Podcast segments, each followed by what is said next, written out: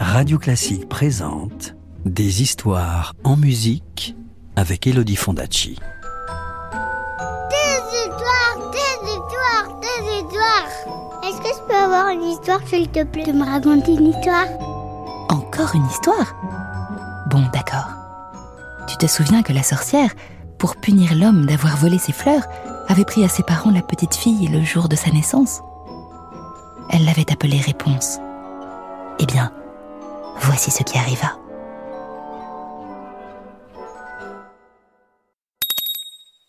Chapitre 2 Les nattes.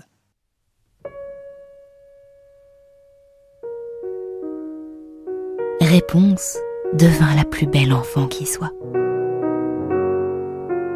Lorsqu'elle eut 12 ans, la sorcière l'enferma dans une tour qui se dressait au beau milieu de la forêt. Une tour qui ne possédait ni porte ni escalier. Il n'y avait comme seule ouverture qu'une toute petite fenêtre juste sous le toit, à plusieurs mètres du sol. Réponse ne voyait jamais personne, car nul ne pouvait entrer dans sa tour. Quand la sorcière voulait y pénétrer, elle se mettait sous la fenêtre et elle appelait Réponse Réponse Dénoue tes cheveux et lance-les vers moi. Réponse avait de longs et merveilleux cheveux qu'on eût dit de fil d'or. En entendant la voix de la sorcière, elle défaisait sa coiffure, attachait le haut de ses nattes à un crochet de la fenêtre et laissait se dérouler ses nattes jusqu'en bas, vingt pieds au-dessous, si bien que la sorcière pouvait grimper dans la tour. Quelques années passèrent. Il advint qu'un fils de roi qui chevauchait dans la forêt passa près de la tour. Il entendit un chant si adorable qu'il s'arrêta pour écouter.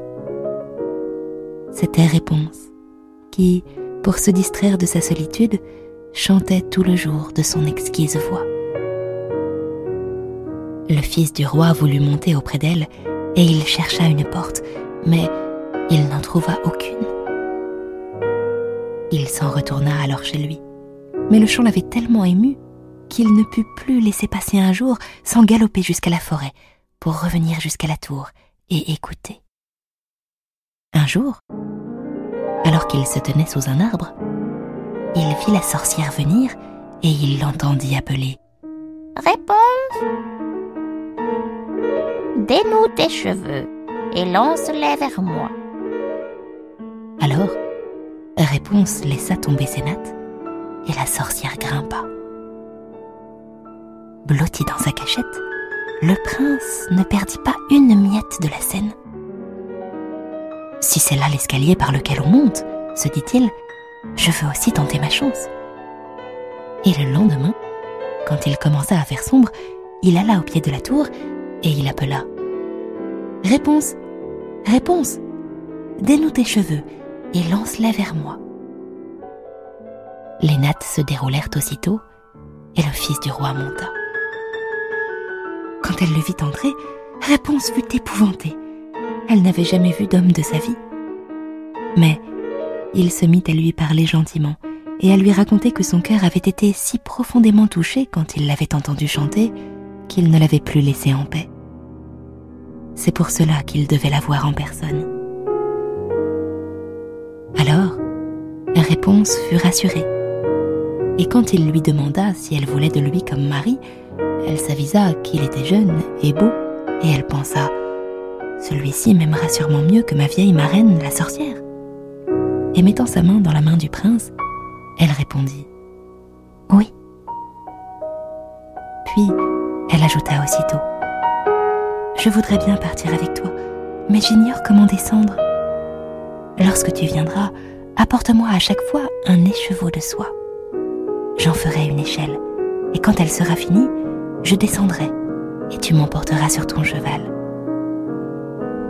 Le prince promit, et, volant un baiser à sa belle, il redescendit par la fenêtre, et il disparut dans la nuit.